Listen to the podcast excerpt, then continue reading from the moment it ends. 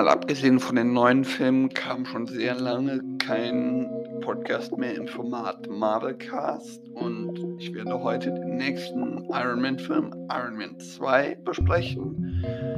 Und ja, ich hoffe, es euch gefällt das. Und ja, erstmal hallo und herzlich willkommen beim Nerd Universum. Ich bin Finn und wir besprechen heute Iron Man 2. Ja, äh, kommen wir erstmal zur Handlung. Das Ganze beginnt, dass Whiplash äh, oder Ivan Banco, wie er da noch heißt, mit Anton Banco, seinem Vater, und Howard Starks, Tonys Vater, Tony Tonys Vater später war Mitarbeiter oder früherer Mitarbeiter. Die äh, Iron Mans Enthüllung auf dieser Pressekonferenz am Ende von Iron Man 1 im Fernsehen schaut und dass Whiplash dann Pläne ins Auge fasst, Iron Man zu töten. Und ähm, ja, dann kommt es halt dazu, dass äh, wir die Eröffnung der Stark Expo untermalt von Hammer ACDC Sound sehen und ähm, jetzt Tony Stark in alter äh, Iron Man Manier durch die Decke reinspringt und äh, die Show eröffnet mit einem kleinen Rückblick auf seinen Vater natürlich und ähm, Danach äh, sehen wir noch die Senatsanhörung ähm, über Tonys, naja, etwas legeren Umgang mit Gesetzen und dem Iron Man-Anzug. Und ähm, ja, dann sehen wir noch, ähm, dass ähm, ja, Tony Pepper weil er gestresst ist, seine Firma, also Stark Industries, überschreibt. Und Agent Romanov als Natalia Rushman. Agent Romanov ist übrigens die Widow, die wir in der ersten Marvel-Universum kennen. Und ähm, ja, Iron Man wählt Natalia Rushman dann halt später als Assistentin und ähm, auf der Senatsanhörung versucht äh, ein Senator, Senator Stern heißt er, dann auch noch äh, mit Hilfe des Waffenproduzenten Justin Hammer den Ironman-Anzug für, für die Vereinigten Staaten von Amerika zu gewinnen. Und ja, aber nach der Überschreibung des, der, äh, der Firma fahren Tony, Pepper, Happy und Natalia zum Grand Prix Monaco Historique. Ich hatte kein Französisch in der Schule, also tut mir leid, wenn ich es falsch ausspreche. Ähm, und ähm, fährt ähm, Whoopflecht kommt, baut sich halt einen Anzug mit einem Arc-Reaktor ohne Palladium und ähm, richtig geilen Peitschen. Also das ist einer der besten Helden überhaupt.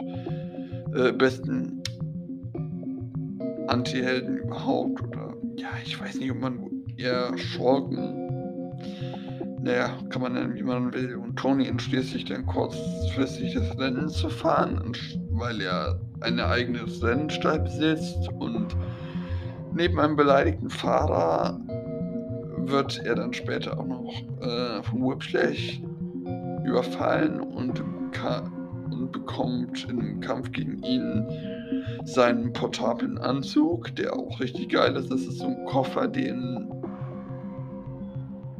wo ein Anzug drin steckt, der sich dann quasi um ihn faltet. Und ähm, schafft es wohl vielleicht zu fangen und zu besiegen.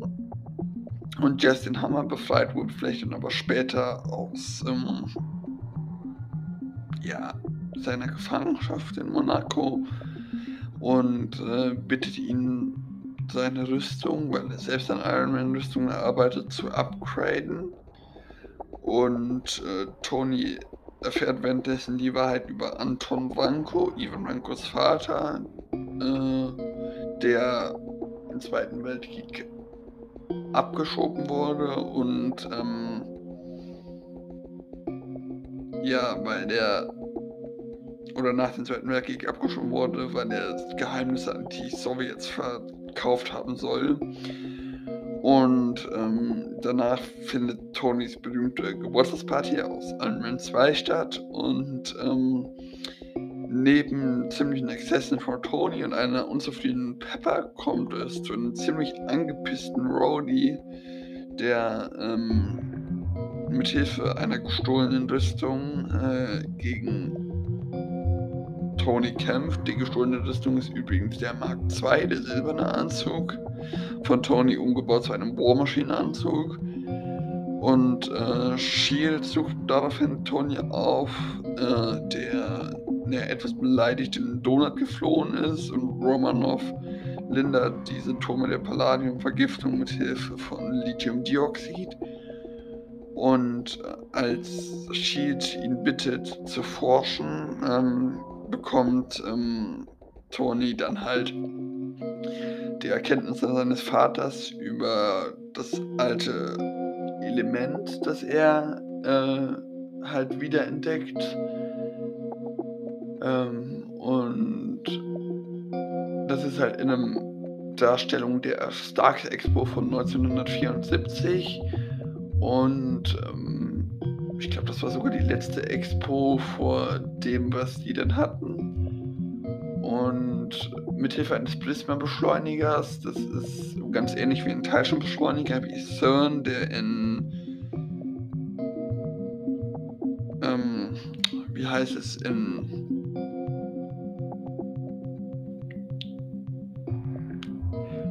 der Schweiz sitzt, äh, ähm, ja, stellt Tony dann halt das neue Element her. Äh, und das wirkt als Ersatz für Palladium und er nimmt das dann halt ähm, ja, im Vergleich zu dem Palladium als neues Element. Und Hammer produziert auf einer Präsentation, äh, präsentiert auf einer Präsentation mit äh, die von Ivan Vanko modifizierten Hammerthronen und die War Machine die Rhodey äh, gestohlen und dem Militär übergeben hat.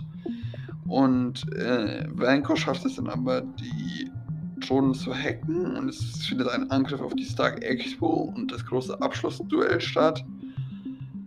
Ähm, Romanov enttarnt sich dann und fährt zu Hammer Industries Hauptquartier und macht eine super geile Kampfszene.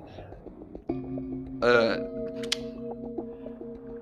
Scarlett Johansson sieht natürlich in diesem Lederkostüm auch ganz passabel aus, um das mal zu erwähnen. Und ähm,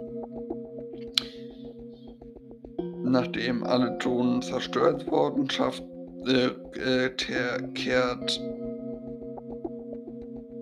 Whiplash, dann hat er einen neuen Anzug und mit mehr Drohnen zu ähm, ja, der Expo zurück und kämpft mit Rhodey, der von seinem Hack befreit wurde und Stark. Ja, und dann wird Pepper halt fast von den explodier äh, von den gehackten und explodierten explodierenden Thronen getötet und schafft es dann aber noch von Tony in einem ziemlich demolierten Anzug gerettet zu werden.